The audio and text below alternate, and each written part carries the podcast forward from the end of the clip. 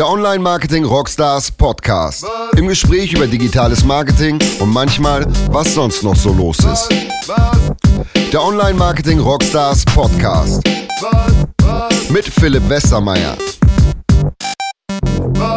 Herzlich willkommen zum 17. Online Marketing Rockstars Podcast. Ihr kennt das Prozedere schon, bevor es äh, richtig losgeht. Ganz kurz ähm, ein, zwei Verbraucherhinweise.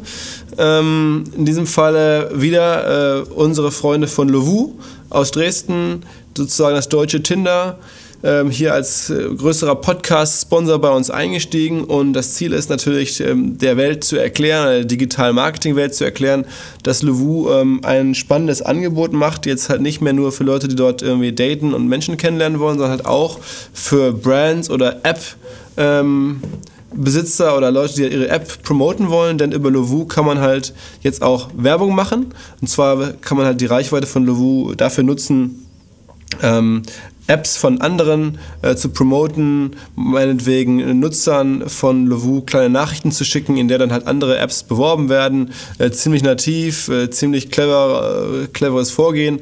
Äh, es gibt da Beispiele, wie es halt schon gelungen ist, ähm, über Lovu sozusagen andere Apps im App Store nach oben zu schieben. Ähm, naja, es gibt auch noch ein paar andere Varianten. Klar ist ja auch so, so Plattformen wie Lovu haben halt extrem gute Targeting-Daten, äh, die sie natürlich anbieten für Werbekunden.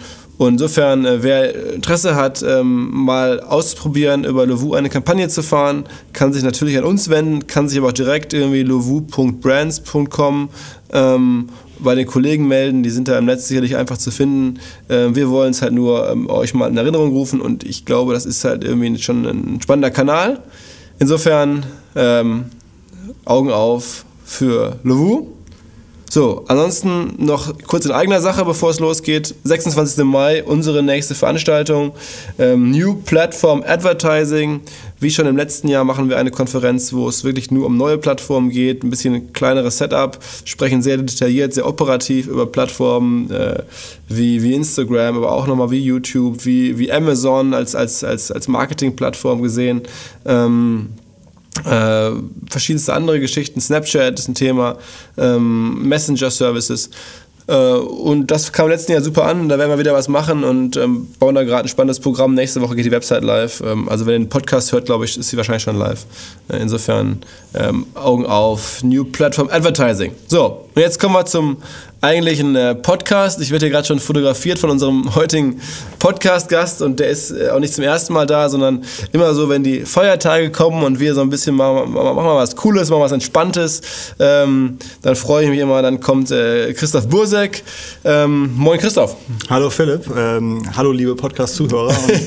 Ähm, ich komme auch, auch wenn du sagst, wenn es so ein bisschen ruhiger wird über die Feiertage, dass du mich dann einlädst. Ich finde das gar nicht. Für mich ist das ein Dope. Ich freue mich immer jeweils. Absolut, das ist auch so. Also ich meine, ich würde mir zu, zu, den Feiertagen jetzt nicht irgendeinen stressigen, äh, weiß nicht, Hightech-Podcast oder irgendwie Quant-Kram, sondern lieber dann nochmal die, die leichten Themen ein bisschen, bisschen, genau. bisschen cool, auch Social Media, dass das Leuchter von der Hand geht im Marketing-Kosmos. Und insofern, äh, ich meine, wir kennen uns ja nun ganz gut.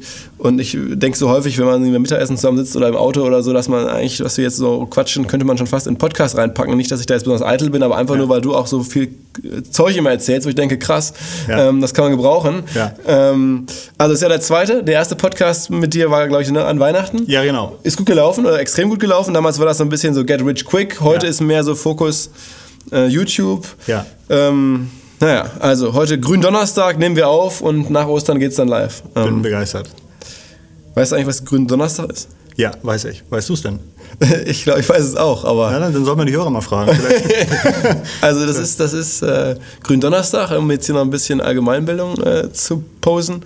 Ist doch irgendwie der Tag vor. Vor Karfreitag? Der Tag vor Karfreitag, genau. Aber auch, also ähm, am Karfreitag ist ja offensichtlich, da Jesus Christus dann äh, ans Kreuz genagelt worden. Und Gründonnerstag hat er dann mit seinen Jüngern noch so ein Abschiedsmahl genommen. Also man muss jetzt sagen, Philipp guckt tatsächlich auf kein Device, sondern ja. guckt mir in die Augen, während er das sagt. Und das scheint wohl auch zu stimmen. Irgendwie weißer Donnerstag, Palmdonnerstag, sagt irgendwie Wikipedia. Und ähm, ja, ist der Tag vor Karfreitag und mir ist das so aufgefallen, weil heute ist ja Gründonnerstag, morgen ist Karfreitag und es, ich bin mir nicht sicher, ob das so wirklich alle Menschen, die hier so zum Beispiel in der Schanze rumlaufen, wissen. Und es scheint halt so, dass ich meine, wenn man so die ganze Welt durch eine Marketingbrille anguckt, wie ich das so tue, Ja. zwangsläufig, berufsbedingt, dann fragt man sich, ob das nicht auch vom Marketing nochmal besser betont werden könnte, was es jetzt ist und warum das jetzt. Also ich glaube ernsthaft, dass viele Leute nicht wissen, was es ist. Und ähm, früher, da war es ja, es muss ja so krass gewesen sein. Es gab halt keine Plattform, kaum Kommunikationskanäle und trotzdem wussten halt ganze Länder und Kontinente irgendwie über diese Sachen Bescheid. Ja, aber guck mal, aber trotzdem, wenn ich irgendwie meine Eltern frage, was ist denn Gründonnerstag, da würden die mir auch nicht sagen können, was das ist. Also ich glaube, es weiß ja jeder, dass ein Feiertag ist und das ist, glaube ich, genau das Level, das auch vor 30 Jahren so war. Aber für, vor 300, da war es ein anderes Level. Das kann sein. Und also es gibt ja auch Leute, die sagen, dass irgendwie so die, weiß ich nicht, Paulus so der erste ganz große Marketingstar war, weil der konnte ein ganzes, äh, weiß ich, eine ganze, eine ganze Geschichte, eine ganze neue Religion sozusagen Ja. in die Welt tragen. Und das ist ja auch am Ende, es hört sich jetzt verrückt an, aber das ist so die Argumentation, ich finde das ein bisschen übertrieben, aber es ist natürlich eine Marketingleistung, dass da die ganze Welt das geglaubt hat und das auch dann auch so auch irgendwie angenommen hat. Das ist ja nicht jetzt jedem sofort klar gewesen, es war nicht jeder dabei. Das stimmt. Okay. Aber äh, lustigerweise, was, ähm, Marketing, Religion, ich habe irgendwann mal äh, gehört, dass wahrscheinlich Jesus auch, ähm, irgendwann hat irgendein Kampfsportler hat mal gesagt, dass wahrscheinlich Jesus auch ein sehr guter Kampfsportler gewesen sein muss, ähm, weil er sich sonst A nie durchgesetzt hätte und wo verschiedene Bibelzitate darauf hinausführen, ähm, dass er irgendwie genau wusste, wie man sich mit den Händen verteidigt oder sowas. Und also insofern, wenn das alles so gewesen war, irgendwas müssen die schon besonders gemacht haben. Ne? Also gut, das ist jetzt ähm, auch nicht unser Thema, aber ich finde immer nur an Feiertagen kommt es immer wieder so, dass ich denke, krass, Ja. ähm, wie das damals oder wie, wie solche Sachen so stark in, im, im Volk und der Gesellschaft drin sind und oder früher noch viel, viel tiefer drin waren. Ähm, das ist ja ähm, nicht mal eben so passiert. Das muss ja, da müssen ja irgendwie auch dann Kräfte und Leute das bewusst so gemacht haben. Aber okay, okay, ich will dich jetzt nicht zu irgendwelchen Spekulationen nötigen. Reden wir über was, womit du dich auskennst. Du hast in den letzten Ja. Wochen Aber ein, ein Nachsatz dazu noch. Ähm, irgendjemand hat mal gesagt, so, oh Mensch, heute war das ja total schlimm. Irgendwie, man kann keine Ruhe haben als Arbeitnehmer, man hat immer das Smartphone dabei und so weiter. Ähm, er wünschte die alten Zeiten zurück. Und da hat irgendwie einer anderer drunter, drunter geschrieben, ja, stimmt, heute bist du per E-Mail erreichbar und vor 200 Jahren durftest du deine Scholle nicht verlassen, weil dein Landherr dir sonst die Beine abgehauen hätte. Insofern, ähm, so viel besser war das damals vielleicht auch nicht. Also ich glaube, damals wurde auch das Thema Nachricht auch sehr stark durch physischen Nachdruck äh, durchs Land getragen. Und ich glaube, das war dann einfacher, 100 Leute zu überzeugen, dass sie jemanden feiern sollen, wenn man sagt, sonst hauen wir dir die Hände ab. Das ist übrigens die Diskussion, die ich jedes Mal auch zu Feiertagen, Weihnachten und Ostern mit meiner Großmutter, die 88 ist, führe, dass sie die halt auch immer sagt, früher war alles besser und Ja. heute ist alles richtig scheiße und die natürlich dann auch jetzt von den Fernsehnachrichten total schockiert ist in Brüssel und so und ja zu Recht ja auch irgendwo, aber trotzdem sagt man dann ja so ein bisschen Optimismus so schlecht im Vergleich zu jetzt vor 50 Jahren ist es ja auch nicht und da hat die irgendwie die RAF hier in Deutschland rumgebombt und so. Ja. Also es gab tausend andere Sachen, die schlecht waren. Ähm, aber naja, das sind so die, die Sachen, die an den Feiertagen diskutiert Ja. haben mit seiner Oma, ob das wirklich alles früher besser war oder nicht. Ja. Ich glaube, es kennen viele Hörer. Ja. So, aber jetzt reden wir über Snapchat. Das kennen auch viele Hörer, aber wahrscheinlich jetzt wenige so gut wie du, weil du hast jetzt ein paar Wochen lang auf Snapchat gelebt. Nein, also ich glaube, nee, ich, ich, ich würde nicht sagen, dass ich mich gut mit Snapchat auskenne. Ähm, ich bin da noch relativ am Anfang, ich mache es jetzt seit einer Woche. Ähm, und ist, glaube ich, auch nur, also ich bin, ich bin unter C. Bosek auf Snapchat zu finden und freue mich natürlich über jeden, der mir irgendwie sagt, wie das funktioniert oder mir noch irgendwie Nachhilfe gibt. Aber es ist zumindest so, dass ich seit einer Woche mir das mal anschaue und ähm, über meine Erlebnisse damit auf beiden Kanälen, Facebook und Snapchat, so ein bisschen, bisschen erzähle. Aber ähm, gibt immer noch viele Sachen, die ich irgendwie besser verstehe als Snapchat, glaube ich. Was war denn so dein krasses Erlebnis jetzt bei der ganzen Snapchatterei? dass ich Snapchat immer noch nicht geil finde, aber dafür Facebook jetzt schlechter finde als vorher. Weil ich irgendwie das Gefühl habe, das fühlt sich schon alles sehr alt und nicht live an, was ich auf Facebook mache.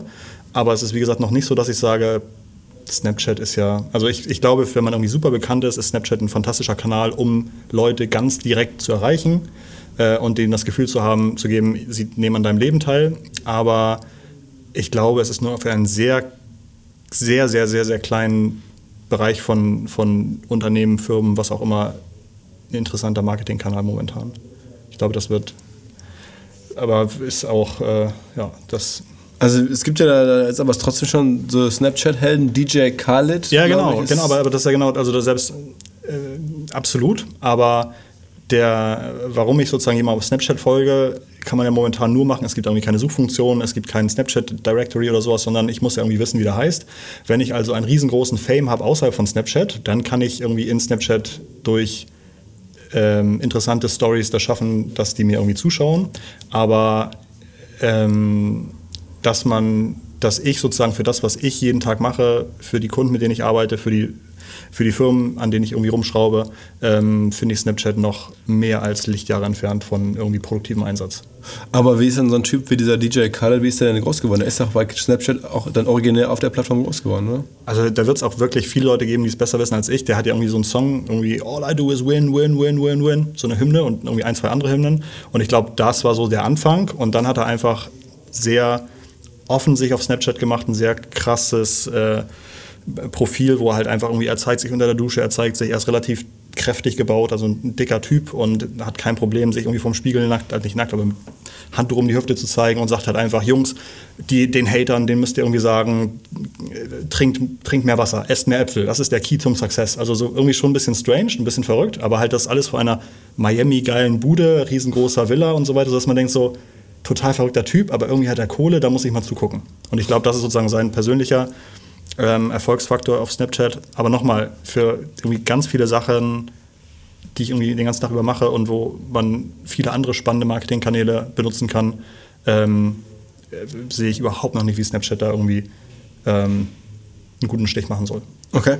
Absehbarer Zeit. Ne? Und regelmäßig muss man da wieder reingucken, aber sozusagen Stand heute bin ich da eher noch sehr kritisch, dass es in den nächsten zwölf Monaten groß wirtschaftlich relevant wird fürs Du bist ja zum Beispiel, ich glaube, viele wissen das gar nicht, du bist ja auch erfolgreich zum Beispiel im E-Commerce äh, als, als Investor mhm.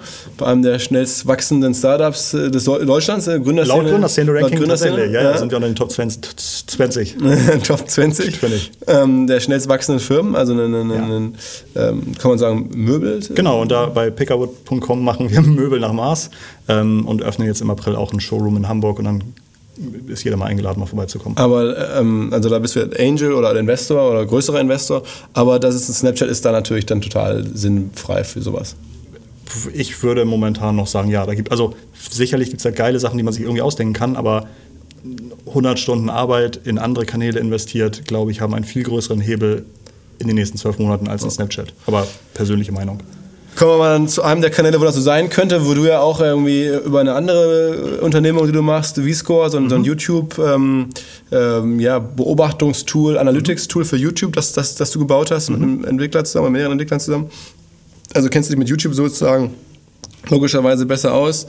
Ähm, und du hast mir vor kurzem erzählt, die Superhelden-Story, Superhelden bei YouTube. Ach so, ja, genau. Das, ähm, wir haben irgendwie, wenn man sich mal anguckt, welche Kanäle gibt es sind momentan sehr erfolgreich, die es erst irgendwie seit, seit einem Jahr oder so gibt, aber trotzdem schon Milliarden von Views auf Facebook, auf YouTube eingesammelt haben, ähm, dann sind das halt ganz stark irgendwelche ähm, Kiddie-Kanäle. Und äh, da ist irgendwie ein Kanal, da ziehen sich Leute, oder nicht ein Kanal, aber ein großes Thema ist, da ziehen sich Leute ähm, Superheldenkostüme an äh, und spielen dann einfach irgendwelche 5-Minuten-Stories nach, zum Beispiel irgendwie Spider-Man und der dunkle Spider-Man und der dunkle Spider-Man klaut dann die Königin Elsa aus dem Film Frozen und dann muss Spider-Man die wieder retten.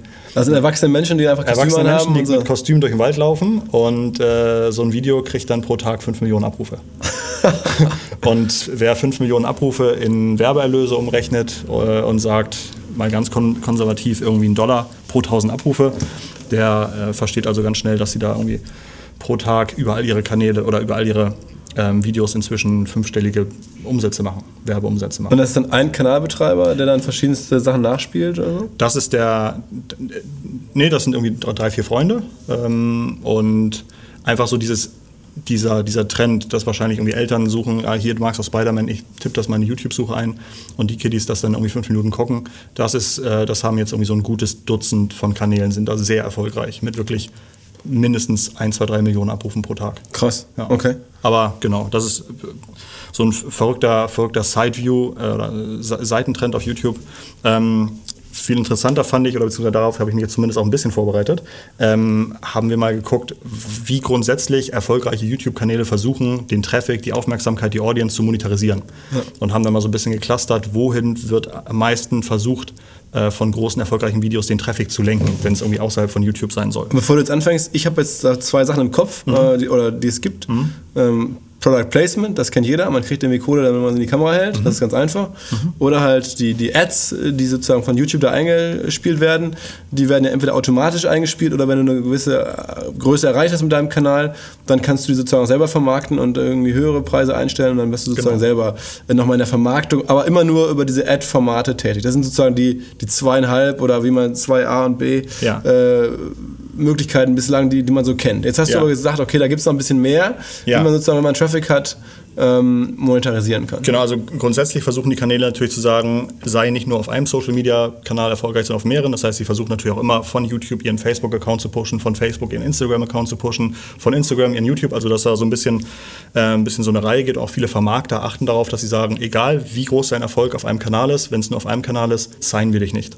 Und ähm, ähm, wir, wenn wir gerade bei ganz vielen Views am Tag sind, ähm, Musikkanäle ähm, versuchen natürlich auch die Musik, die sie irgendwie auf YouTube haben, über den iTunes Store zum Download zu verkaufen. Das heißt, ich muss nicht mehr irgendwie ein Sony sein, ich muss nicht mehr irgendwie ein großes Label sein, sondern ich kann selber sagen, ich biete meine Songs auf dem iTunes Store zum Verkauf und versuchen da natürlich auch dann dementsprechend viel Traffic hinzuschicken und ähm, sind dann oft auch noch so schlau, dass sie sich zusätzlich auch noch als Amazon Affiliate, als iTunes Affiliate anmelden, um dann auch nochmal auf die Umsätze, die sie in ihrem eigenen Store über ihren eigenen Traffic generieren, selber nochmal provisioniert zu werden über die Affiliate-Marge. Okay. So, und insofern ähm, ist man also erfolgreicher Musiker auf YouTube mit viel Reichweite, dann wird auch immer wieder ganz stark versucht, den Leuten nicht nur den Song auf YouTube bereitzustellen, sondern zu sagen, die Instrumentalversion gibt es noch da und die, das ganze Album kriegst du jetzt da. Also es ist sozusagen ein Bestandteil von, vieler, von vielen und da so viel Musik auf YouTube gehört wird, läuft auch eine Menge Traffic rüber. Ist denn, ich meine, ist denn, glaubst du denn, dass den, den Musikern oder denn, dass sie das wirklich auch, wegen der Provision machen oder die wollen natürlich erstmal das, das, das, Lied verkaufen. Das ist ja wahrscheinlich für die der größere Erlös und die Provision kommt ja noch on top. Genau, also genau, von keine Ahnung, 100 Kanälen versuchen dann irgendwie ein großer Teil ihre Songs zu verkaufen und dann nochmal wieder ein kleiner Teil sagt dann, oh ganz geil, wenn ich da nochmal 5% auf den Umsatz mehr bekomme, klar, dann bin ich auch noch Affiliate und mache das über meinen Affiliate-Link. Also das war sozusagen nur noch die Kirsche oben auf dem, auf dem Eisbecher okay. drauf. Ähm, aber es, es gibt halt auch gerade auf YouTube sehr viele Nischen-Musikanbieter. Das heißt, wir denken jetzt natürlich nicht irgendwie an Riri Rihanna, die da irgendwie ihre, ihre Affiliate-Links pusht, sondern vielleicht irgendwie Kinderlieder wieder. Ja? Also alle meine Entchen, Schlafen gehen, Songs und so weiter, die werden dann auch über iTunes verkauft und da wird dann auch wieder Millionen Views generiert, viele tausend Klicks generiert und viele Verkäufe generiert. Okay, okay. Ja, also das, das sozusagen einfach nur ähm, das funktioniert ganz gut und du hattest ja eben schon gesagt, man ist so ein bisschen an die, an die, an die Standardbanner von YouTube gebunden. Ähm, das Musiknetzwerk Vivo versucht natürlich auch ganz stark den Traffic von YouTube zu ihrer eigenen Webseite vivo.com zu ziehen, weil sie da natürlich selber komplett vermarkten können und da auch eigene Sonderwerbeformate anbieten können.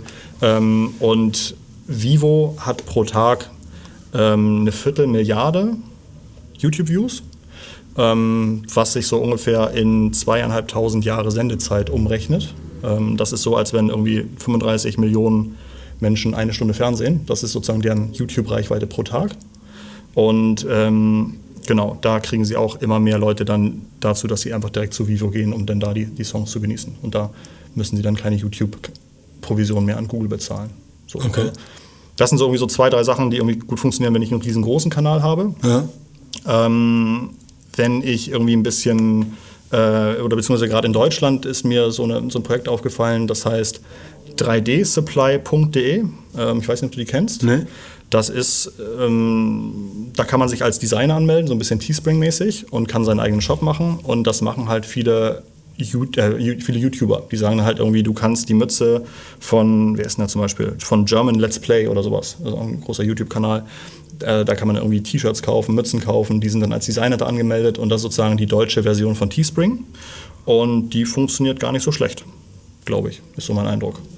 Okay. Und auch da wieder, ne, also sobald du eine Community hast, sobald du irgendwie eine Fanbase hast, die du aufgebaut hast, äh, hast du da eine fantastische Möglichkeit, aus denen nicht nur ein paar Cent pro Session rauszunehmen, sondern wenn einer was kauft und so ein T-Shirt dann, keine Ahnung, 30, 30 Euro kostet, ähm, bleibt dann auch tatsächlich ein paar ein paar Euro wirklich dann bei dir als Designer bzw. als YouTube-Kanal hängen. Okay. Das, das ist irgendwie ganz. Ich war gestern zum Mittagessen mit Pepe Wietholz. Das Ah, ist ja.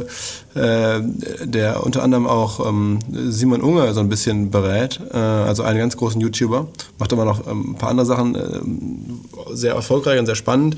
Und der erzählte, ähm, was halt so an Merchandise durchläuft, wenn irgendwie Simon Unger Merchandise-Aufrufe macht. Da geht wohl richtig. Also, aber man sieht es ja jetzt auch bei dieser ganzen Koop. Ich glaube, die mit Bibi und irgendwie so einem Kosmetik, äh, das sie eingeführt haben, wird auf einmal da richtig. Genau, das Bibi-Duschgel, das irgendwie, irgendwie am ersten Tag sofort ausverkauft war, vergriffen war, weil irgendwie alle in den Laden gelaufen sind. Keine Ahnung, ich glaube bei Butni war das. Ich glaube, Pepe hatte irgendwie geschätzt, dass das schon irgendwie achtstellige Umsatzzahlen erreicht hat mit Ja. so einem Duschgel. Ja. Also das ist, mach mal ein Startup mit über 10 Millionen Umsatz, ist Ja. nicht so einfach.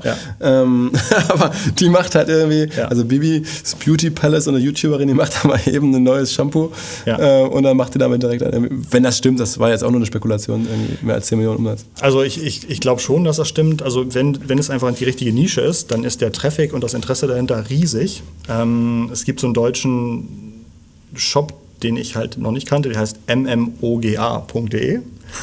Den du vielleicht auch noch nicht kennst. Nee. Okay. okay. Ähm, und der ist bei deutschen Gamern sehr beliebt. Der Shop vermittelt virtuelle Güter. Das heißt irgendwie Gamecards, Keys, Coins, was auch immer man irgendwie für seine Spiele braucht. Und wer sich da draußen besser auskennt als ich zum Thema Online-Games, möge mir halt meine Nomenklatur verzeihen, aber ich kenne mich zu dem Thema halt wirklich, also ich spiele halt nicht, deswegen weiß ich nicht. So. Und äh, die kriegen ähm, laut SimilarWeb, haben im letzten Monat irgendwie dreieinhalb Millionen Visits gehabt auf dem Shop.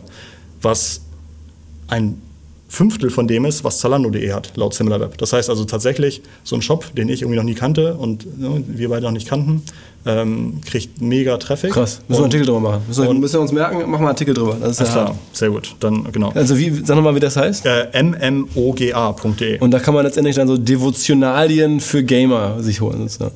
Z- Zum Beispiel, genau. Und ich kann da als YouTube-Kanal, ähm, kann ich dann über so ein Partnerprogramm, werde ich dann provisioniert an den Umsätzen, die ich dort vermittle. Und wenn ich dann halt irgendwie sage, ich mache ein riesengeiles Let's Play-Ding, wo die Leute mir zugucken, wie ich spiele, und dann sage ich natürlich so, oh, das hier, ohne das Schwert hätte ich dieses Level nie geschafft. Und das habe ich natürlich bei MMOGA gekauft.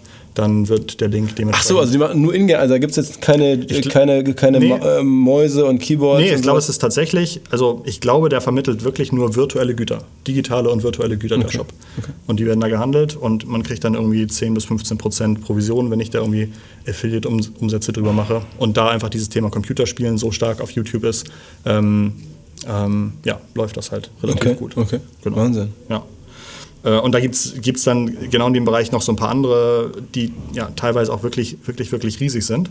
Ähm, und Das heißt, wir haben jetzt ein bisschen gesprochen über Musik, Genau, Musik, Monetarisierung, jetzt Game-Monetarisierung. Game-Monetarisierung und wir hatten auch schon ein bisschen gesprochen über Leute dann, die wirklich Fanartikel äh, von sich bereitstellen, ne, das, was wir eben gesagt haben. Und da gibt es auch so zwei, drei, es gibt auch irgendwie eine deutsche Seite, die heißt shirttube.de, ähm, aber die scheint noch nicht so richtig groß zu sein, obwohl da schon auch so ein paar relevante YouTuber drauf sind, wie zum Beispiel ApoRed, Hubi oder Bro Gaming. Und ähm, insofern, genau, schauen einfach, also jeder, der irgendwie auf YouTube eine gewisse Community aufgebaut hat, schaut einfach, dass er immer mehr Möglichkeiten findet, das zu monetarisieren. Und wenn die Leute richtig Fans von dir sind, dann kaufen sie halt auch T-Shirts. Und das ist natürlich eine, ähm, also ich wäre da auch nicht überrascht, wenn da irgendwie diese Umsatzzahlen, die du irgendwie von genannt hast, finde ich da nicht, nicht verrückt, sondern die Teenies tragen ihr Geld halt genau dahin, weil die halt sagen, ne, also sonst war es früher Michael Jackson äh, T-Shirt und heute ist es dann irgendwie der, der Unge Hoodie. Meine, meine neueste These ist ja sogar, dass man noch nicht mal so skeptisch sein muss, was Paid Content betrifft, weil ich jetzt gesehen habe, dass irgendwie ähm, bei Twitch zum Beispiel, wo halt irgendwie Sachen auch dann live gestreamt werden, Ja. ähm, da gibt es die Möglichkeit, dass halt dann irgendwie die großen äh, ja, Streamer oder die bei Twitch sind ja häufig auch YouTuber, Mhm. Ja. die da was machen, dass die jetzt ihren Fans oder ihren Zuschauern sagen, hör zu, ähm, ihr könnt äh, hier irgendwie selber in dem Kanal sichtbar sein, wenn ihr spendet. Ja. Und dann lauft ihr mit eurem Profil, mit eurem YouTube-Profil, das ja keiner kennt und das Ja. irgendwie ein ganz kleines, aber ein normaler Mensch sozusagen, hier kurz mal bei meinem Kanal oben in der Leiste durch und dann werdet ihr sozusagen gegrüßt oder, oder so Ja. Shoutout oder sowas. Ähm, und dafür zahlen dann halt Leute teilweise relativ große Beträge und, oder spenden die, Ja. um einmal sozusagen in einem großen Twitch-Kanal sichtbar zu sein mit ihrem eigenen Profil. Ja.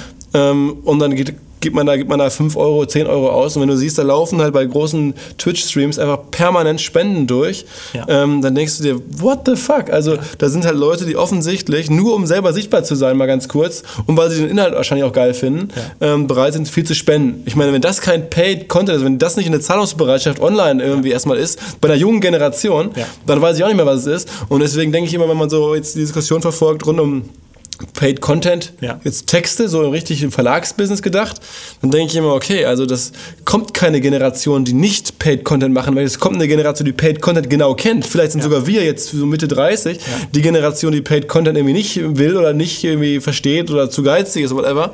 Aber die junge Generation, die scheint da irgendwie gar kein Problem mit zu haben. Nur halt bei anderen Beispielen, jetzt Ja. nicht bei, bei klassischen Artikeln. Aber das kann man ja dahin vielleicht transportieren. Das finde ich ganz, äh, das finde ich einen guten Vergleich und das ist ja sogar schon so weit, dass die, ja, die, die Millennials ähm, Paid Content, also Geld ausgeben für User-Generated Content. Also bei Snapchat ist ja genau so, wenn ich irgendwie sage, ich möchte das, was du mir gestern Abend aus dem Bettchen noch geschickt hast, Philipp, das Bildchen, äh, wenn ich das Ich habe da keins geschickt, aber Ja, nur, dass es so. klar ist hier. ähm, ähm, das Bildchen nochmal sehen möchte, dann muss ich halt irgendwie Geld bezahlen. Das heißt, also da ist es ja schon genauso, dass ich sage, ich bin bereit, Geld auszugeben dafür, dass ich eine Nachricht, die mir jemand anders geschickt hat, nochmal sehen darf. Und das finden die auch nicht so verrückt. Also da, ähm, da geben die gerne ihr Taschengeld für aus. Also es ist vielleicht echt nur eine Frage des richtigen Drehs und vielleicht ist das so bislang alles noch zu konventionell gedacht, wie halt sozusagen größere Publisher versuchen zu monetarisieren und irgendwie so ein Blendel oder sowas. Es ist vielleicht alles noch zu, zu, zu simpel. Vielleicht muss man da wirklich sagen, ähm, in den nächsten Generationen macht man es anders, äh, ohne dass ich jetzt die Lösung hätte. Aber man merkt zumindest, eins stimmt nicht, dass die Leute keinen Bock haben, Online-Geld auszugeben. Das ist das Gegenteil ist der Fall. Ja, das stimmt. Das stimmt. Wir hatten letzte Woche, glaube ich, noch über ein Thema gesprochen, ähm, wer, wenn man selber Musik macht ähm, oder DJ ist. Ähm, ich hatte irgendwie so eine lustige Geschichte gehört, dass da jemand DJ ist und äh, sein Geld auch wirklich damit verdient, indem er dann irgendwie international gebucht wird und hin und her fliegt und dann fürs Auflegen bezahlt wird. Und ähm, die meinen halt irgendwie, dass sie dass das Wichtigste für die Online-Marketing ist äh, um bekannt zu werden. Da dachte ich, aha, wieso, was machen die da so? Ähm, und leider wollten die da nicht so wirklich drüber quatschen. Also ich hatte irgendwie auch vorgeschlagen, dass du mal mit denen für einen Podcast sprichst. Aber denen ist natürlich auch wichtig, dass sie sagen, das muss sich natürlich alles genauso ansehen, als wäre es einfach nur so, I don't care, ich bin einfach so bekannt. Aber dass sie halt ganz hart auch wirklich, also in dem konkreten Beispiel ging es so darum, in der elektronischen Musik gibt es dann irgendwelche elektronische Hardware, wo du deine Musik drauf machen kannst. Irgendwelche Keyboards und irgendwelche Launchpads, wo du irgendwie raufdrücken kannst, damit irgendwie ein Song, Sound losgeht. DJ-Equipment. Und dass die also ganz gezielt geile Videos und geile Stücke produzieren mit Hardware, wo sie aber wissen, dass der Hardware-Produzent sehr aktiv auf Social Media ist. Das heißt, die suchen sich nicht die geilste Hardware aus, sondern suchen sich die Hardware aus von dem, der die geilste Social-Media-Reichweite hat produzieren was Geiles und schicken ihm das, weil der sagt, oh guck mal, hier hat jemand mit unserer Hardware einen geilen Song gemixt. okay. Damit sie sozusagen genau gucken, die Zeit, die ich jetzt investiere, kann ich damit 2 Millionen Menschen erreichen oder 10 Millionen Menschen erreichen. Okay. Und dann darüber wieder die Exposure bekommen, äh, dass die Leute sagen, oh, das hat er toll gemacht, den buche ich mal für meinen Club. Okay. Ja. Ähm, aber es, das heißt, kann man sozusagen huckepack bei so Hardware-Musikherstellern so viel Traffic dann abgreifen? Hätte ich mir gar nicht Ja, es kommt halt, es kommt, wie gesagt, es, ne, es gibt da wahrscheinlich irgendwie nicht unendlich viele, die, das, die, die so sind, aber tatsächlich, wie, wenn du schon mal weißt, derjenige hat irgendwie einen erfolgreichen Facebook, YouTube, Twitter, Instagram, Tumblr, whatever, ähm, dann versuche ich natürlich lieber bei dem auf die Startseite zu kommen, Klar. als bei dem, der irgendwie nur sagt, vielen Dank, dass Sie unsere Hardware benutzt haben. Aber es ist wahrscheinlich ein Instrument in deren Reichweiteninstrumentarium, Ja. ähm, um halt als DJ sozusagen bei Genau. YouTube groß zu werden. Ja, Und- nicht, nicht, also genau, und gar nicht mal YouTube ist dann irgendwie auch noch ein Teil davon, aber denen geht es halt wirklich darum, einfach, ähm, dass am Ende des Tages meint er, ist ihm egal, was er irgendwie bei YouTube verdient, sondern äh, ihm ist halt wichtig, dass jemand anruft und sagt, kannst du nächste Woche auf Ibiza auflegen? Und dann, dass er damit sozusagen sein Geld verdient. Und da Aber- sind Leute, die, die Ibiza-Clubs äh, führen oder Booking machen, die gucken dann irgendwie, auf welchen Plattformen gucken die nach, nach DJs? Auf Ja, die sind wahrscheinlich auch irgendwie Fan von diesem Hardware-Hersteller und finden dann irgendwie dieses besondere, Okay, okay. finden dann dieses Video, wo, Okay. er, wo er irgendwie extrem geil gemixt hat. Und dann sagen sie, oh, das ist ja echt, ne? also, oh, ich sehe ja auch irgendwie 100.000 Likes bekommen. Wenn der hier 100.000 Likes kriegt, dann werden auch die 10.000 bei mir in der Hütte happy sein. Okay. Und dass sie natürlich auch gucken, wen kann ich buchen, der meine Hütte voll macht. Und dann kann ich auch wieder sagen, bekannt aus Filmfunk und YouTube oder ne, Filmfunk und Facebook. Ähm, und da ist also die Reichweite des Social Media, ist dann wieder das Signal für die Nächsten zu gucken, wird das vielleicht ein guter Show Also offline sozusagen Monetarisierung. Offline Monetarisierung, genau. Über DJ-Gigs und sowas. Genau, ähm. aber alle verlassen sich dann auf die, auf die Metriken des, des Social Medias, wie viel Follower, wie viel Likes, wie viel Retweets, whatever der bekommen hat. Übrigens, in dem Zusammenhang gestern auch kurz mit Pepe drüber gesprochen. Ähm, es gibt jetzt ja irgendwie, witzigerweise von Funke Medien übrigens, ähm, einen, einen großen. Sprichst das so aus? Nee, Funke Medien ist ja jetzt ja äh, die kommen doch schon, schon eine Weile dabei. Aus deiner ist, Heimat. Aus Essen, genau. Insofern da bin ich auch. Ich habe da angefangen. Ich habe da ja. meine Karriere begonnen als Lokalreporter bei der NRZ äh, für Lokalsport vorgemerkt. Ähm, als, als 15-Jähriger oder 14-Jähriger. Ja. Insofern äh, Funke Medien, ja, es war damals noch Watz-Konzern aber halt jetzt nicht bekannt, bislang zumindest, als der aktuell krasseste digitale Highflyer. Ja. Ähm, zumindest mir nicht. Ähm, machen Fehler sein, denn jetzt habe ich gesehen, die ähm, haben da eine TubeCon. Okay. Äh, organisiert, also ein, ein Event für YouTuber ja. äh, in der Turbinenhalle in Oberhausen ja. und haben dann Tickets verkauft und ja. dann irgendwie selber da YouTuber reingeholt und dann das ist abgefahren, wie das mittlerweile halt läuft, dass dann irgendwie, das sozusagen, du kannst nicht mehr ein Ticket kaufen, ja. dann musst du irgendwie, du musst jetzt irgendwie eine Ticketkategorie kaufen, entweder Entertainment oder Comedy oder sonst was. Und, und dann darfst du so zwischen 12 und 14 Uhr kommen oder so. Dann darfst du halt nur, dann werden dir, werden dir halt sechs YouTuber zugeführt ja. oder so, mit denen du dann halt ein Selfie machen kannst. Ja. Oder eine Unterschrift, von denen du die dann von denen bekommst. Und das wird dir versprochen, das kaufst du dann für 30 Euro oder sowas. Ja und dann bist du wieder raus. Das heißt, du hast eigentlich minimal kurzen Moment als, ja. als, als junger Mensch, als Kind, irgendwie da kurz deinen Held zu sehen. Und das organisieren die in so großen Locations. Und also finde ich ein ganz smartes Ding eigentlich, wobei ich es halt irgendwie schon, schon, schon verrückt finde und frage, wie lange geht das? Ähm, dass dann halt irgendjemand, der 12 oder 14 ist, sagt, okay, komm, für 30 Euro für drei Sekunden ein Selfie mit dem und dem. Ähm, und damit das natürlich möglich ist, dass du halt ein paar tausend Leuten halt Selfies ermöglichen kannst, musst du ja sozusagen äh, das sehr genau selektieren, wer kann wen nur treffen. Ja. Denn wenn du da dann irgendwie 30 YouTuber hast und 3000 Leute, dann reicht die Zeit halt nicht für Selfies, da ja. brauchst du mehrere Tage. Und ja. deswegen sagen die, okay, du kannst halt dann genau für den sozusagen dann anstehen und dann da mit dem ein Selfie machen. Also TubeCon habe ich also. mir angeguckt und dachte, okay, eigentlich mal eine clevere Idee von einem Medienkonzern, ja, äh, jetzt auf das YouTube-Thema und auf dieses ganze Influencer-Thema aufzuspringen. Und in dem Zusammenhang, also ich selber habe da auch schon länger drüber nachgedacht, wir machen ja auch Events und ja. bin ja auch so immer überlegen, was könnte man tun. Da habe ich das schon gesehen und in den USA gibt es da ein, ein, Vorbild für.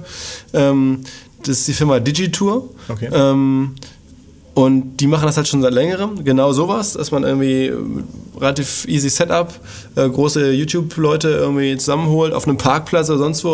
also schon ein bisschen organisierter natürlich, aber halt irgendwie günstige Location und dann halt für ein paar Sekunden da äh, Leute mit normale Menschen, normale Kinder mit denen, mit denen zusammenbringt oder halt irgendwelche Shows organisiert, wo die auf der Bühne sind und das halt wie, wie, eine, wie ein Rockkonzert sozusagen dann, dann verkauft. Und ich sage das deswegen, weil halt das krass ist äh, und damit müsste es, hätte ich gedacht, kommt es eigentlich hier total auf den Radar von allen, aber ist es nicht, dass irgendwie Viacom, ist ja so ein ganz großer US-Medienkonzern, ähm, dass die jetzt sich beteiligt haben an, an Digitour und angeblich irgendwie eine Bewertung be bezahlt haben von über 100 Millionen. Ne? Also schon, ja. oder deutlich über 100 Millionen. Ja. Das heißt, auf einmal ist da so, ein, ja, so eine Firma, die YouTube-Events ja. organisiert, mehr als 100 Millionen wert, wo du dir denkst, okay, ey, abgefahren. Ähm, eigentlich machen die gar nichts Eigenes, sondern die setzen sich nur auf dieses Ding hinten drauf und machen dann eine clevere Event zu. Aber ich glaube, wer da mal hinter die Bühne guckt und genau das, was du sagst, diese Geldausgebebereitschaft, äh, diese Geldausgebebereitschaft versteht und weiß, wie, die, ne, wie irgendwie die Fans dann auch wirklich bereit sind, all ihr Geld für ihre jeweiligen Idole auszugeben.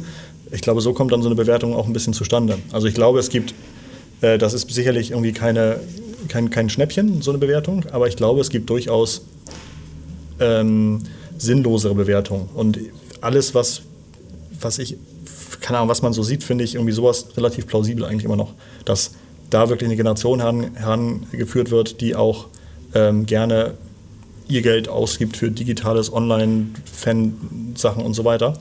Also ich finde es auch nicht unplausibel, wenn man sich ja, überlegt, genau. vielleicht zu anderen Startups haben die wahrscheinlich auch dann genau. schon Umsatz. Ich meine, genau. wenn da jetzt ein paar tausend äh, genau.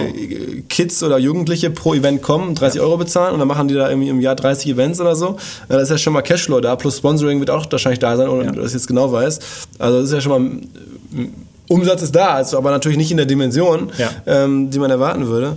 aber äh, trotzdem krass, also zu sehen. Ähm, und ich beobachte das schon eine Weile. Es passt jetzt gerade, das mal zu erzählen, weil TubeCon, äh, die YouTuber, wie ich gestern gehört habe, sind da selber ein bisschen skeptisch und sagen, okay, sollen wir da wirklich jetzt dabei sein und uns da hinsetzen? Die, die sind ja auch ein Image und auch Mhm. eine Brand und haben ja auch irgendwie über ihre, ihre, ihre Situation nachzudenken. Mhm. Und dann äh, müssen die dann da sozusagen stundenlang sitzen, einfach nur ein Selfie. Ja. Ist die Frage, ob dann deren Kunden, Fans glücklich sind. Ja. Vielleicht schon. Vielleicht auch eher enttäuscht. I don't know. Man wird sehen, ob das dauerhaft funktioniert. Die ersten zehn Konferenzen werden wahrscheinlich funktionieren oder irgendwie die elfte, zwölfte. Da muss man sich dann wieder was Neues einfallen lassen. Äh, du hattest vor ein paar Minuten ja darüber gesprochen, dass die ähm, nächste Generation vielleicht auch lieber irgendwie äh, Paid Content und so weiter macht.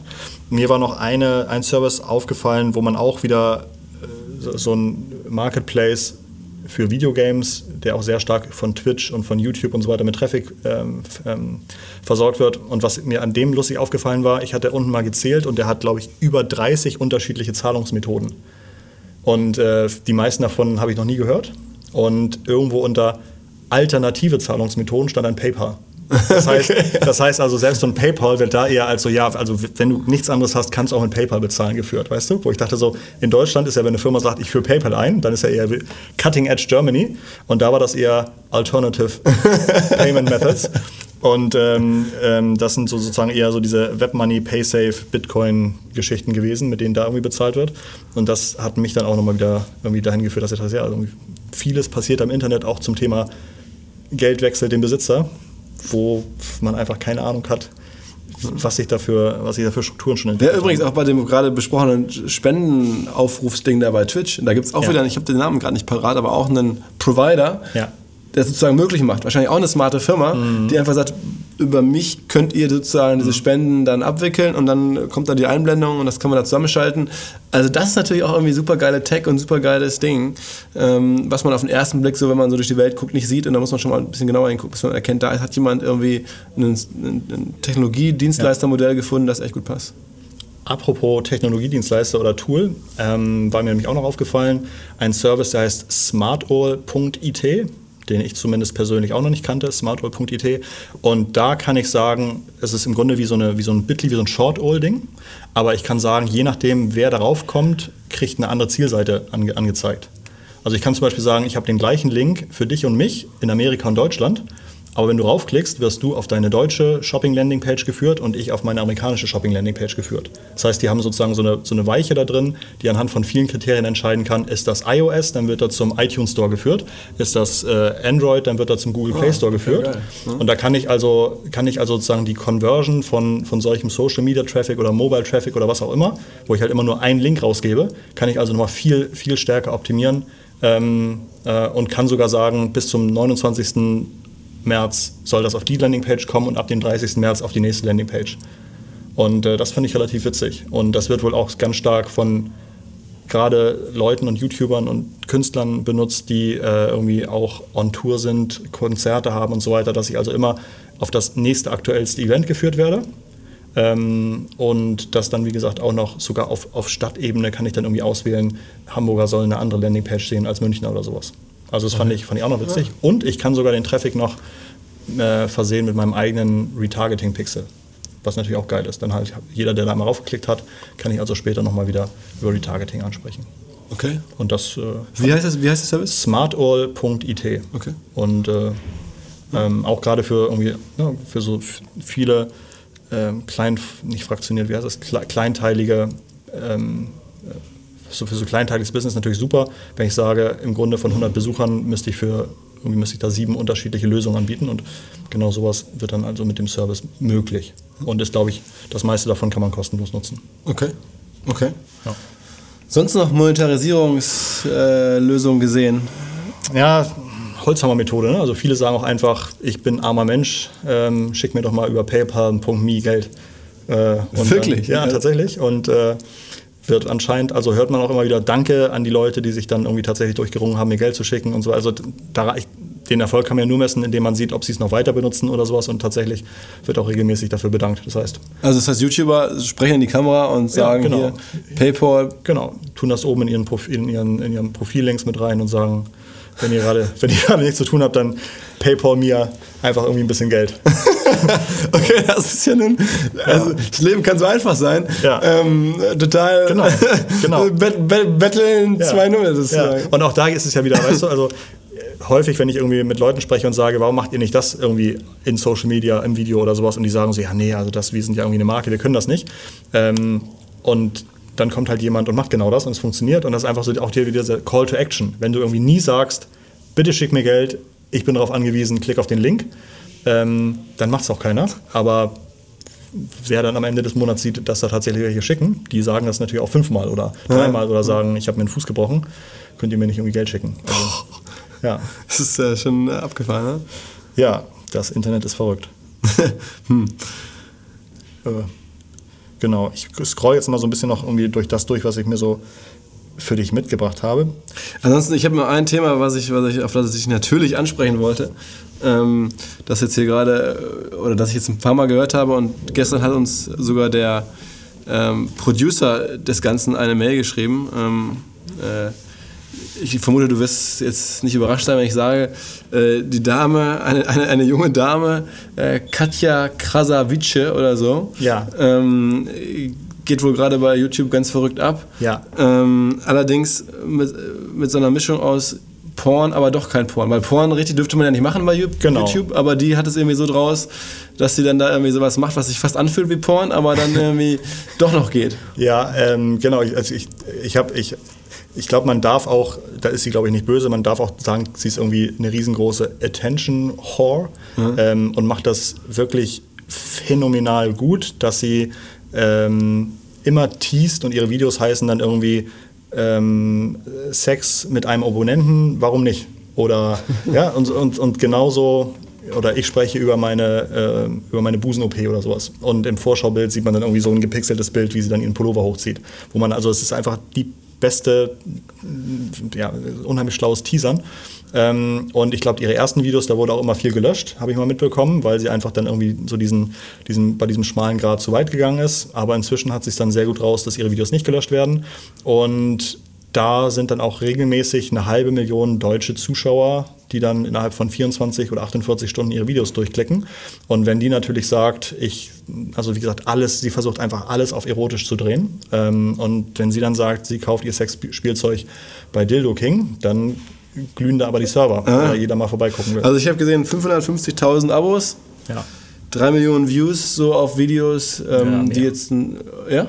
Also die wird sicherlich mehr als 3 Millionen Views Ich haben. habe jetzt irgendwie ein Video, das vor kurzem Ach so, ja, ja, auf- auf einem. Video, ja, ja, auf das einem, ja, genau. Ja, ja, auf das einem, das ist ein paar Tage da ist erst, hat Ja. sie dann 3 Millionen Views drauf und also es ist, es ist beeindruckend, wie krass man sozusagen die Leute locken kann und ich meine, es ist sozusagen Clickbaiting bis oben hin ausgereizt, ähm, weil am Ende gibt es halt nichts zu sehen und Genau. kann man auch nichts zeigen, denn das würde der YouTuber nicht zulassen. Aber trotzdem funktioniert es irgendwie. Ähm, und bei der, ich habe es jetzt irgendwie recht neu auf dem Radar, aber ist das jetzt irgendwie äh, reines dann auch YouTube-Monetarisierung oder was passiert da? Also du sagst gerade, schickt den Traffic auch auf irgendwelche äh, Erotik-Shops oder so oder was geht da sonst so? Genau, also teilweise gibt es natürlich, also man muss ja, im Grunde muss ja gucken, wer guckt das und das sind irgendwie Männer zwischen 18 und, keine Ahnung, Anfang 30 oder sowas, die das gucken. Vielleicht auch mal ein paar ältere, vielleicht auch mal ein paar jüngere, aber das ist so ihre Zielgruppe. Da muss man einfach gucken, was gibt es, wo das meine Zielgruppe wäre und das kann ja so ziemlich alles sein. Insofern äh, gibt es, glaube ich, hat sie, hat sie irgendwie einen Deal gehabt oder hat immer noch mit so einer Payback-Firma, wo sie irgendwie sagt, ich, wenn ich einkaufe, dann hole ich mir mein Geld immer über diese Payback-Firma wieder und dann irgendwie sozusagen darüber verdient sie dann ihr Geld, dass sie dann da dann Nutzer hinschickt. Ähm, oder auch ja, also sie, sie empfiehlt regelmäßig Produkte, das kann man sich irgendwie dann von Video zu Video einfach irgendwie gucken, was das, was das alles so ist. Ich glaube, sie hat gerade wieder ihre Lippen aufspritzen lassen ähm, und dann sagt sie auch, wo sie das hat machen lassen und ich bin mir sicher, dass sie dann da irgendwie nicht unbedingt mehr fürs Lippenaufspritzen bezahlt hat, sondern äh, genau, also sie versucht einfach irgendwie, äh, das zweite Video, das erst vier Tage alt heißt, die perfekte Penisgröße. So, und also das ist einfach, sie macht ein- einfach sehr gute Überschriften. Genau. Wahnsinn, ne? Also, aber hier sieht man, also ich glaube jetzt, wenn man es schafft, das, was sie da richtig macht, mal die Erotik rauszunehmen. Genau, also sie ähm, und das, das, das auszublenden, dass es halt irgendwie so ein bisschen um billige Erotik geht. Ja. Dann kann man trotzdem eine Menge darüber lernen. Ja. Ähm, also wie man halt sozusagen Traffic zieht, Ja. weil das, also es ist faszinierend und die ist natürlich auch, die ist natürlich auch, sagen wir mal, relativ hemmungslos und, und durch irgendwo, kommt einem so vor. Ähm, aber hat da irgendwie Leute im Hintergrund oder sie selber, who knows, die sich auf jeden Fall mit äh, YouTube und Social Media Mechaniken sehr gut auskennen. Genau, also sie wird jetzt irgendwie diese oder nächste Woche ihre 100 Millionen YouTube-Views durchbrechen. Im Durchschnitt ist so ein Video, keine Ahnung, mal sieben bis zehn Minuten lang, glaube ich. Ähm, das heißt, da ist auch wieder richtig Sendereichweite hinter. Und die Interaktion, das heißt, dass die Leute irgendwie liken, kommentieren, ist halt auch bei ihr überdurchschnittlich hoch. Das heißt, auch da schafft sie es einfach, dass die Leute sich sehr stark mit ihr beschäftigen. Und da ist dann auch wieder dieses, ähm, dieser, dieser Trust-Faktor sehr hoch. Das heißt, wenn sie irgendwas empfiehlt, wenn sie irgendwie sagt, das hat mir gefallen, das ist ein guter Service, das trinke ich gern, das esse ich gern, dann ist sozusagen dieser, ähm, dann wird das sehr, sehr stark transportiert an die Hunderttausenden, Hunderttausende von Leuten, zugucken. Was ich, wenn man den Kanal kurz aufruft, schon spannend finde, ist, direkt im Header steht immer Mittwochs und Sonntags. Das heißt sozusagen, äh, das ist ja auch ein Erfolgsfaktor, den wir schon ein paar Mal hatten, äh, sozusagen ganz klar sagen, einen Rhythmus vorgeben, Intervalle vorgeben, darauf verlassen sich die Nutzer. Ich habe irgendwie das Gefühl, das ist für die YouTuber selber natürlich auch der ganz, ganz große Fluch. Wenn du mal drei Wochen nach Urlaub machen willst, das geht nicht, das kostet dich richtig irgendwie Wachstum oder, oder, oder auch ähm, Aktivität und Ja. kannst du so schnell wieder, wieder gut machen, Ja. ähm, wenn du da Enttäuschungen lieferst. Das heißt, du bist dann in der Intervall dann auch erstmal im Zweifel dein Leben lang gefangen Ja. ähm, und geht jetzt zwei Tage die Woche, aber klar kommuniziert, das ist wichtig. Ähm, aber da muss halt auch was passieren an den Tagen, sonst ist da große Enttäuschung und das kostet dann natürlich auch richtig, richtig Traffic in Zukunft, wenn du es nicht, wenn du nichts machst. Zumindest, genau, zumindest konvertierst du in der Zeit nicht. Sie schafft es halt einfach sehr gut, äh, einfach viele Leute dahin zu führen, dass sie ihren Kanal abonnieren. Und wenn dadurch, dass ich sozusagen Kanalabonnent bin, wird mir natürlich ihr Video häufiger in YouTube vorgeschlagen. Auf der Startseite, als mögliche nächste Videos, wenn ich sie gucke. Und das heißt, sie, sie schafft es durch diese Konsistenz in ihrer Produktion, dass Leute sie abonnieren und dadurch sie häufiger vorgeschlagen werden. Und durch die Thumbnails und Überschriften schaffen sie es, schafft sie es dann, dass viele der Leute, die sie dann sehen, auch sagen, oh, das Video muss ich anklicken. Da erklärt sie ja äh, wieder irgendwas, was ich bestimmt mal heimlich sehen will. Ich glaube, die muss ich mal zum Podcast einladen, die, die Dame. Mach das mal. Aber dann müssen wir diese Kabine noch ein bisschen verkleinern. Nein, das Ich glaube, Spaß. ich, glaub, ähm, ich glaube, ich wollte gerade sagen, also ich, ich glaube rein audio-stimmemäßig, ähm, ich glaube, es hat schon einen Grund, dass sie auf YouTube bekannt ist, man sie sieht. Und nicht, über- nicht übers Radio. Du meinst, sie hat kein, sie hat kein äh, Radio. äh, Das, das Gegenteil, das Gegenteil vom, vom Radiogesicht sozusagen. Ja, In YouTube-Cover. ja ein YouTube-Körper. Ja, so, ein bisschen, so ein bisschen wie ich. Ja, ja, genau, genau. Mir ist jetzt auch als nächstes eingefallen, eigentlich in den Zusammenhang. Ähm, hast du noch irgendwas äh, zu unserem Osterpot hier? Äh, ich gucke gerade. Ähm. Nee, du, man muss auch irgendwann wissen, wenn die Leute nicht mehr aufnahmefähig sind. Jetzt, ähm, eine Sache Achso, ich- ich, ich eigentlich, genau, eigentlich, immer wenn ich den Podcast höre, sage ich eigentlich müsste irgendjemand den Philipp mal fragen, hast du noch mal drei Tipps, wie viel kann man damit verdienen? Äh, sag mal so ein bisschen, erzähl mal so eine Räuberpistole, Philipp. Über Podcasting. Äh, keine Ahnung. Aber irgendwie, eigentlich, eigentlich sind das immer so die Sachen, wo ich sage, so, das macht er schon gar nicht schlecht, eigentlich müsste man ihn das auch mal fragen. Naja, also wir können ja mal irgendwann einen Podcast machen, wo du mich das alles fragst, ähm, ganz spontan. Ähm, glaube ich einfach, wir verdienen damit jetzt ähm, natürlich ein bisschen Geld mit Werbung. Ja. Also insofern, wir erwähnen da ja Partner oder, oder haben halt einen Sponsor, in dem Fall jetzt Lovu aktuell. Ähm, das ist klar. Wir versuchen halt unsere eigenen Sachen damit zu promoten und ich glaube einfach an das, an das Thema Podcasts total und denke jetzt gar nicht, oh, wie kann ich das heute monetarisieren, sondern ich denke, wie kann ich das in den nächsten drei, zwei, drei, vier Jahren monetarisieren und was du sehen wirst, ist, dass wir im Laufe des Jahres einen Podcast-Vermarkter äh, gründen werden, wo wir versuchen, unseren eigenen Podcast und auch andere, die wir gut finden, die zu uns passen thematisch, ähm, äh, zu vermarkten und ge zu gewinnen als, als Publisher, wenn du so willst.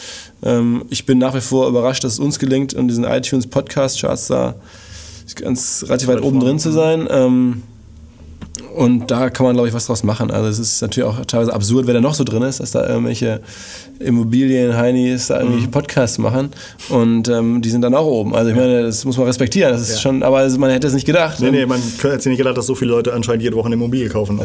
ja, oder zumindest sich Sonst das es ja nicht relevant. Ne? Okay. Ähm, naja, aber wir machen ähm, ohnehin vieles. Eine Sache noch zum Abschied. Ähm, wer jetzt, ach, Mist, wenn das jetzt hört, ist es wahrscheinlich längst gelaufen.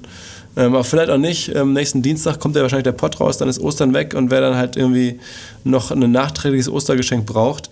Wir machen am äh, 30. März jetzt zum ersten Mal ein B2C-Event, auch selber, weil ich halt so an das Thema Events glaube und machen das zusammen mit der Zeitschrift Beef aus dem Hause Gruner und Ja. Dann machen wir ein, ein Event in der großen Freiheit, wo man so wirklich von, von Sterneköchen ganz hochwertig äh, ein Rind zerlegt wird und das dann nachher da gegrillt und gewurstet wird und so. Und ich finde das Thema irgendwie spannend. Gibt es da noch Karten? Ähm, da gibt es noch ein paar Restkarten, aber wie gesagt, das ist jetzt ja schon, okay. also jetzt, wenn wir jetzt sprechen, ist es schon bald und wenn wir es dann ausstrahlen, ist es noch, noch okay. kurzfristiger. Du bist herzlich eingeladen, am 30.03. große Freiheit, das mal anzugucken. Ähm, kommen 1000 Leute. Insofern, du brauchst gar nicht immer YouTube, äh, um, um, ein paar tausend Leute zu bewegen. In dem Fall hat es wirklich äh, dann halt Facebook schon getan und mit, dem, mit, mit der Marke im Zusammenhang natürlich. Und naja, mal gucken. Also wir probieren ein bisschen was aus und darüber können wir auch mal demnächst sprechen, wenn es äh, dich interessieren sollte, tiefer. Ähm, das wollte ich nur erwähnt haben. Ja, ansonsten sage ich jetzt mal frohe Ostern. Frohe Ostern, Philipp. Bist du in Hamburg? Äh, ich bin in Schwerin bei meinen Schwiegereltern und in Fördenbahn in Schleswig-Holstein bei meinen Eltern. Oha, hört sich nach viel Reise äh, hört sich, genau. Reihe an. Ja. Ich bin in Hamburg. Schön. so. Alles klar. Frohe Ostern allen Hörern. Vielen Dank fürs Interesse. Ist total äh, stark zu sehen, dass doch jetzt mittlerweile pro Folge 4.000, 5.000 Leute sich das anhören wollen. Ähm, ja, wir freuen uns natürlich. Wir werden weitermachen und dann nach Ostern oder beziehungsweise dann bald den nächsten Pod. Ähm, haben da ein bisschen was in der Pipeline. Ich glaube, Zalando kommt äh, jemand vorbei, der, äh, der da was erzählen kann zu Zalando-Projekten und äh, einiges weitere. Ähm, schöne Ostern. Ciao, ciao. Danke, tschüss, Philipp. Ciao.